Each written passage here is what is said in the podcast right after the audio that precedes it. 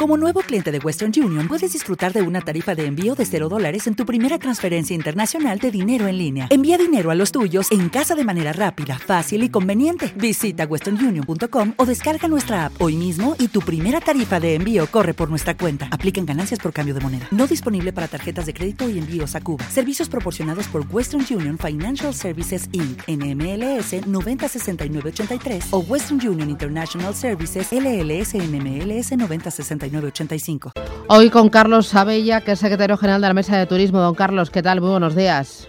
Hola, muy buenos días. ¿Qué tal? ¿Cómo van ustedes?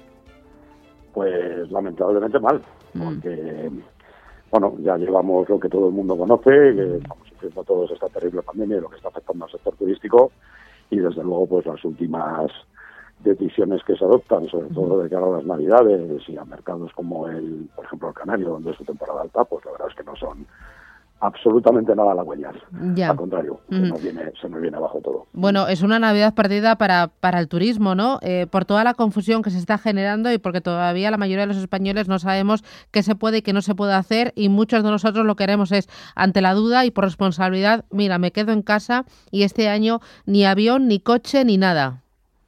Efectivamente, no, o sea, es que ya se ha empezado a notar. En el momento que se anuncian estas medidas tan confusas y que que, realmente uno efectivamente, como bien dices, no sabe qué tiene que hacer.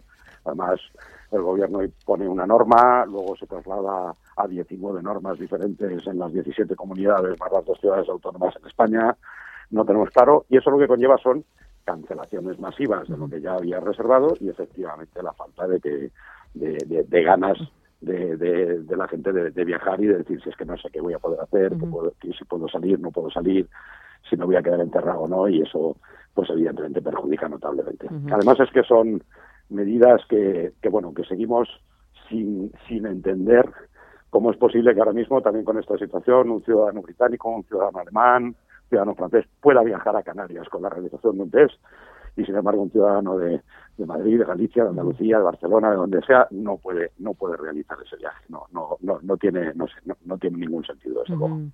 Eh, de momento y pensando solo en las Navidades, eh, sí que podremos viajar, pero solo para visitar a familiares, ¿no? Y claro, si somos pocos en, en la casa. Bueno, familiares y allegados. Ya. Y, y, claro, yo es que también lo mismo, esta terminología, emplearlo de los allegados, yo no, yo no sé lo que son allegados, porque allegados puedes tener, cada uno de nosotros podemos tener 200 grupos, allegados en el entorno laboral, allegados en el entorno Y es, es muy subjetivo, porque quizás lo que para usted sea allegado, para mí no lo es.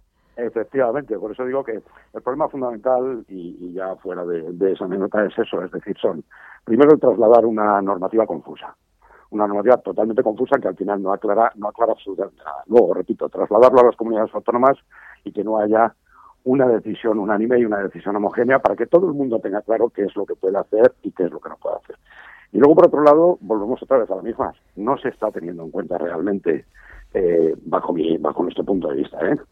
que, que parece que nos hemos olvidado ya, porque claro, llevamos desde el mes de marzo que nos confinamos trabajando para minimizar los riesgos de la pandemia y parece que nos hemos olvidado de que se elaboraron 21 protocolos higiénicos sanitarios dentro del sector turístico, que se han aplicado todos ellos y que se ha demostrado que no hay incidencia dentro del sector turístico y que entonces no entendemos por qué tienen que eh, imponerse estas restricciones y que la gente realmente no pueda disfrutar de las navidades. ¿A, ustedes les consultan cuando se ponen a, diseñar esto de familiares allegados, unas sí, otras no, ahora para arriba, ahora para abajo? Pues lamentablemente no, no, no nos consultan y es más, que hay cosas que venimos demandando desde hace tiempo, como es por ejemplo el tema de los test, que se apruebe los test de antígenos, que es una prueba que ha demostrado una fiabilidad elevada y que además está recomendado por la Unión Europea, y sin embargo el gobierno español pues ha implantado una norma para los mercados internacionales de realizar test PCRs que son inviables, inviables por el coste que tienen tan elevado e inviables también por el tiempo que requiere de realización de la prueba y de resultados, etcétera. Por lo tanto, son inviables. Entonces, no, no, seguimos sin entender el por qué se retrasa la toma de decisiones en ese sentido y por qué no se aplican las recomendaciones de la Unión Europea. Al fin y al cabo, la Unión Europea, el gobierno muchas veces dice, nos lo tiene que autorizar la Unión Europea. Pero es que la Unión Europea no marca normas, marca recomendaciones. Son los Estados miembros los que tienen que llevarlas a cabo. Y esas recomendaciones ya las han emitido. no solamente los test de antígenos, sino que eh, está hace dos días han hecho una recomendación de que se eliminen las restricciones, las cuarentenas, incluso las pruebas de los test, realmente. Pero sinceramente ni nos consultan, ni repito, sabemos por qué no se toman estas decisiones y se toman de forma rápida, de manera que se pueda reactivar el, sector. Eh, es que Europa lo que está intentando es aliviar las restricciones para intentar reactivar el turismo. Ese es el objetivo de Europa y mientras tanto aquí en España seguimos con el carajal. Claro, sin ninguna duda. Y es que además es lo que necesitamos todos, porque lo hemos dicho en infinitas ocasiones. Evidentemente lo primero es la salud y eso lo tenemos todos muy claro. Pero bueno, también se ha demostrado que, por ejemplo, en el tema de los viajes internacionales, el, índice de contagio en los eh, viajeros que procedían de otros países estaba por debajo del 0,3%, con lo cual no ha tenido una incidencia importante. Entonces, es evidente que lo primero es la salud, pero es que si no reactivamos la economía tampoco tendremos salud. No puede haber salud sin economía ni economía sin salud. Por lo tanto, es imprescindible que o bien se permita reactivar el sector o si no, que por lo menos se habiliten las ayudas que venimos reclamando desde el inicio para, para que el sector pueda subsistir, para que el sector pueda sobrevivir y que realmente, pues cuando llegue el momento, puedan seguir adelante. Porque aquí lo principal en, en todo esto es verdad que vemos la parte, digamos, emocional de, bueno, qué lástima que no puedo disfrutar estas navidades de mis vacaciones, etcétera, pero el drama real, el drama real reside en que lamentablemente se va a destruir tejido productivo, lamentablemente muchos ERTE se van a convertir en ERES y que va a haber mucha gente que va a terminar en el paro. Y eso parece que es que no nos estamos dando cuenta y parece que, bueno, es que no, eh, no, no, es que esto tiene unas consecuencias en la economía gravísimas que nos van a afectar absolutamente a todos y no solo al sector turístico. No. Para tener una la economía brutal. Eh, leí ayer que España ha dejado de ingresar 63.000 millones de euros por la pata del turismo, por la falta de turismo extranjero hasta el mes de octubre. ¿Esto en cuánto empleo destruido se ha traducido? Y luego me hablaba de los ERTES. Eh, ¿Cuántos ERTES teme usted que se conviertan en ERES? en los próximos meses o de aquí a finales de año? ¿Cuánto empleo se va a destruir este año por, mm, eh, en, pues, en hoteles, en restaurantes, o sea, taxis? Al final es que es todo, hasta un kiosco. Todo, todo. No, no, es que al final el sector turístico tiene una, una transversalidad que afecta absolutamente a todo el mundo. O sea, estamos hablando, por supuesto, de, como bien dices, hoteles, agencias de viajes, líneas aéreas, cruceros, alquileres de coches, etcétera, todo lo que, eh, restaurantes, todo lo que está directamente relacionado con el turismo, pero es que afecta al sector del taxi, afecta al sector de la alimentación, afecta al sector de la agricultura, de la ganadería, del pequeño comercio, absolutamente a todo. Eh, nosotros eh, calculamos que aproximadamente ya se han destruido, se van a destruir en torno a un millón de empleos, pero es que con estas medidas que se han tomado y las navidades, que era un poco la esperanza y sobre todo, repito, destinos como las Islas Canarias, que ahora es su temporada alta y que era una de las esperanzas que teníamos de que se salvara algo, algo del año, pues nos pueden llevar tranquilamente a que, a que se puede llegar a destruir un millón y medio de empleos. Pero eh, esto, esto, evidentemente, repito, que poniendo por encima de todo y por delante el tema sanitario y que lo, y que lo más lamentable de todo son las muertes que se producen, pero es que también tenemos que tener en cuenta estas consecuencias económicas y que, repito, puede llegar a una destrucción de un millón y medio de puestos de trabajo y del tejido productivo que no se pueda reactivar una vez que podamos recuperar una cierta normalidad para poder incorporar nuevamente personas al mercado laboral, ¿no? Claro, porque, eh, don Carlos, de los hoteles que hoy están hoy cerrados, ¿usted teme que muchos ya no vuelvan a abrir? No sé si eh, tiene ya, o sea, tiene algún número de, no sé si en Canarias o en el conjunto de España, de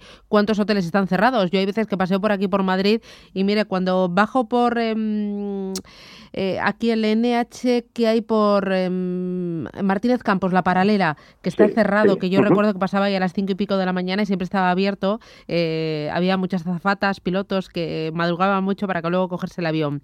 Eh, qué triste. o sea, ¿Cuántos hay cerrados? No sé si usted tiene el dato, le pillo. A ver, eso no, no es, hombre, me, pillas porque es muy variado, el dato es muy diferente en unas comunidades autónomas que en otras, en unos puntos que otros, pero vamos, sí que te puedo decir que lamentablemente, por ejemplo, ciudades como Madrid solamente están abiertos ahora mismo en torno al 30% de los hoteles y con una ocupación que no supera el 20%.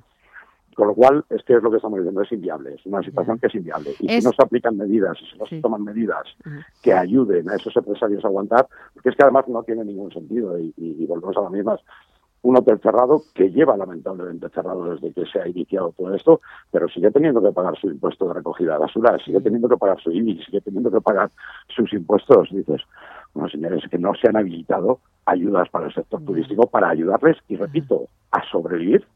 Nada más que a sobrevivir. Porque ¿qué ayudas están recibiendo ustedes? Pues las ayudas son las que todos conocemos, que se han ido anunciando como si fueran una novela por entregas, por ejemplo en el caso de los ERTES, o sea, que son las globales, no solamente no específicas para el sector turístico, son globales. El tema de los ERTES sí casi es una novela por entregas. Primero hasta junio, después hasta septiembre, después hasta el 31 de enero.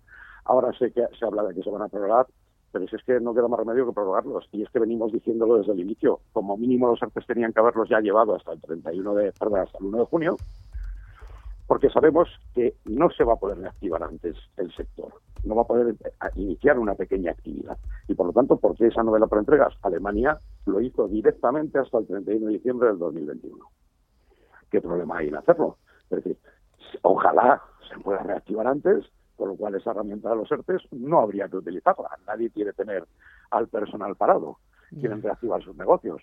Por lo tanto, no entendemos que lo único que hace es generar una incertidumbre que no permite la planificación, tanto por parte de empresarios como de trabajadores, etcétera, ¿eh? para, para, poder decir, bueno, vamos a planificar y ya sabemos que trabajamos con horizonte y con una cobertura.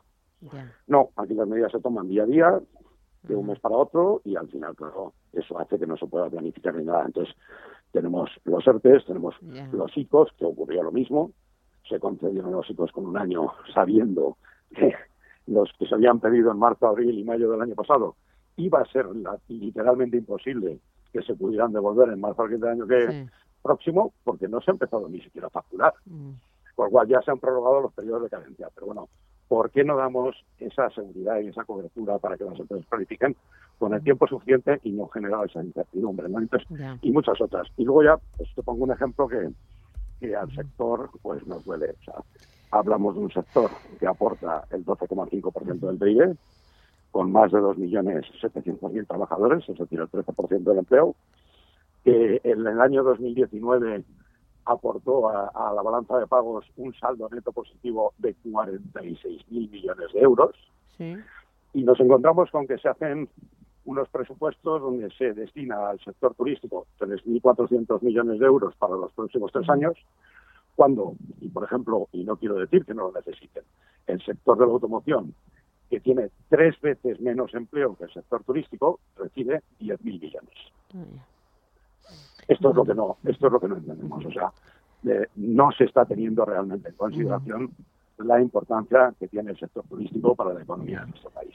Y consideramos que no, repito, no se le está dando esa importancia y no se están tomando las medidas adecuadas de salvaguarda de este sector para que una vez más, como ha ocurrido en crisis anteriores, en el momento que se pueda, sea el motor económico que, que, de la economía de nuestro país y que nos pueda ayudar a salir adelante. Bueno, importancia para la economía, importancia para la sociedad, para la marca España, para todo. Don Carlos eh, Abella, ya estaba recordando, es el NH de la calle José Abascal, que no me salía el nombre, de José Abascal, que yo paso por ahí todas las mañanas a las 5 y ahora lo veo siempre cerrado y me da pena porque antes yo al ver las lucecitas decía, bueno, ya hay movimiento y gente que madruga tanto como yo. Muchísimas gracias. Lamentablemente, Susana, si, te, si, te, coges el coche y te das vueltas por Madrid, se nota. Lamentablemente no va a ser el NH de José Abascal, sino muchos, hoteles los que vas a ver cerrados e incluso, e incluso una imagen eh, tristísima, que es que cuando te encuentres uno de los hoteles que están abiertos y te acerques, pues te encontrarás los halls vacíos, que, que, parecen hoteles fantasmas, porque no hay demanda, dado también, repito, esas medidas y esas decisiones que se están tomando que confunden a la gente que no sabe si puede viajar, no puede viajar o qué es lo que puede y no puede hacer.